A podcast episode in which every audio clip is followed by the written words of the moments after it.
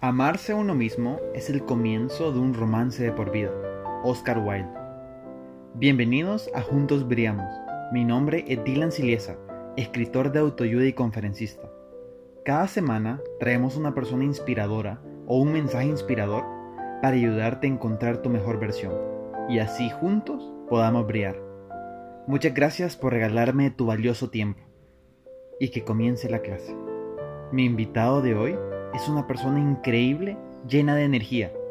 Marcela Castillo, licenciada en Ciencias de la Comunicación, cofundadora del Movimiento Despierta y creadora de Artefacto. Recuerda, si conoces a alguna persona que le pueda servir este mensaje, compártelo. Y en unos segundos, Marcela Castillo.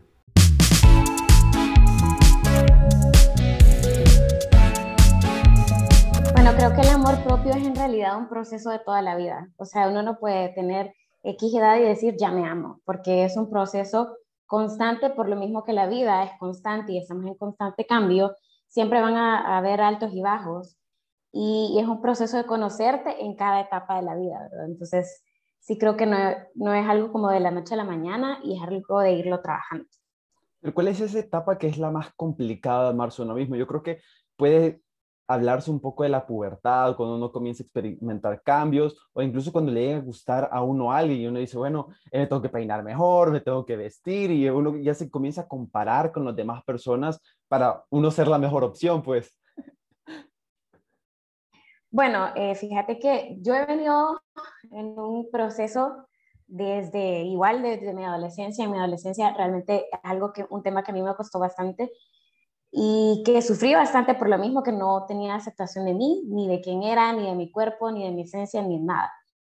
Luego a través de los años, pues gracias a Dios he ido como medio aprendiendo a aceptarme.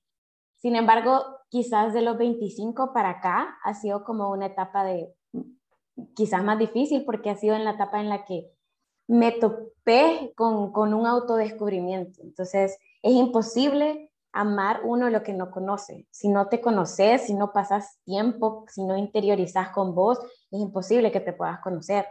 Y yo no había tenido ese tiempo conmigo misma de conocerme, de conocer cuáles son mis defectos, de conocer cuáles son mis cualidades, qué cosas me gustan, qué cosas me merezco en todos los ámbitos. Y hasta que tenés ese momento de enfrentamiento con vos mismo, pues aprendes a conocerte y por ende aprendes a aceptarte, ¿verdad? Creo que esta parte de la pandemia, específicamente el año pasado, que nos tocó estar como encerrados, ¿verdad? Eh, nos obligó a estar con nosotros mismos y nos obligó a compartir ese tiempo con nosotros mismos y a redescubrirnos y creo que en parte también lo he hecho para mí. Y hay también distintos métodos que se utilizan hoy en día para poder amarse uno mismo. Y cuando mencionaste eso de enfrentamiento, se me vino a la mente el método del espejo, no sé si ya lo he escuchado, que uno se para enfrente del espejo, yo me tengo que decir, hoy va a ser un día espectacular, te amo, me gustan los ojos como te ves, entonces todas esas cosas a uno le ayudan como a conocerse, quizás más que todo que uno usualmente no se para el espejo y está un buen rato como viéndose, eh, eh, viéndose a los ojos o diciéndose cosas bonitas, entonces, ¿ocupaste algún método o precisamente el método del espejo alguna vez?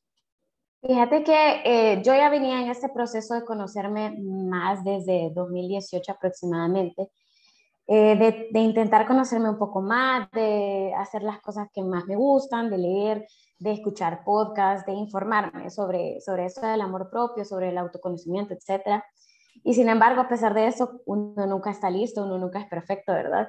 Y en el transcurso entre el año pasado y este, pues me, me pasó una situación emocional bastante fuerte en la que fue un gran cambio para mí.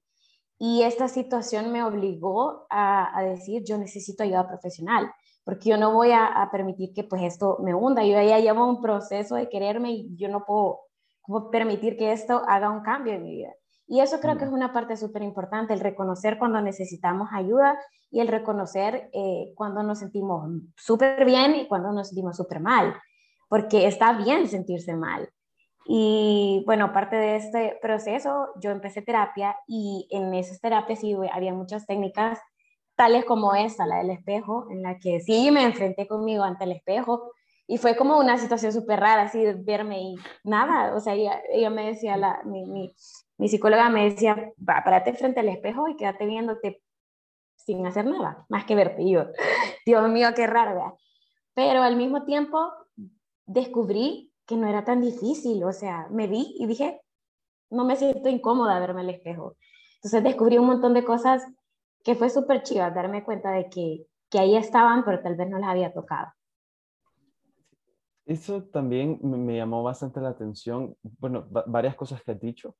Una, se me vino una frase famosa que uno dice, uno no puede dar lo que no tiene. Eso es lo primero. Yo no puedo amar a alguien si yo no me amo a mí mismo. Eso es primordial. Y luego hay que, bueno, hay que aceptar que uno se siente mal y pedir ayuda. ¿Cómo yo puedo aceptar que me siento mal? Porque quizás sentirse mal, uno, uno dice, bueno, es que yo no soy débil, yo no soy quien para sentirme mal o no soy quien para pedir ayuda, porque uno no quiere enseñar esa debilidad que uno tiene dentro. Entonces, ¿cómo puedo hacer yo para decirle a alguien que necesito ayuda? Bueno, creo que eso es parte del, del autoconocimiento, o sea, cuando llegas a un punto en el que vos te conoces, sabes cómo sos y, por ejemplo, lo voy a poner de ejemplo, me voy a poner de ejemplo yo. Yo soy una persona que soy súper enérgica, yo soy súper eh, feliz y yo soy súper extrovertida. Cuando yo sé que esa luz no está en mí, cuando yo sé que hoy en día me levanté y no tengo ganas ni de pararme de la cama, cuando yo sé que no quiero hablar con nadie, cuando me aíslo, cuando yo estoy, yo no quiero nada de nada, cuando las cosas que usualmente me hacen feliz ya no me hacen feliz, ese es el momento indicado para pedir ayuda.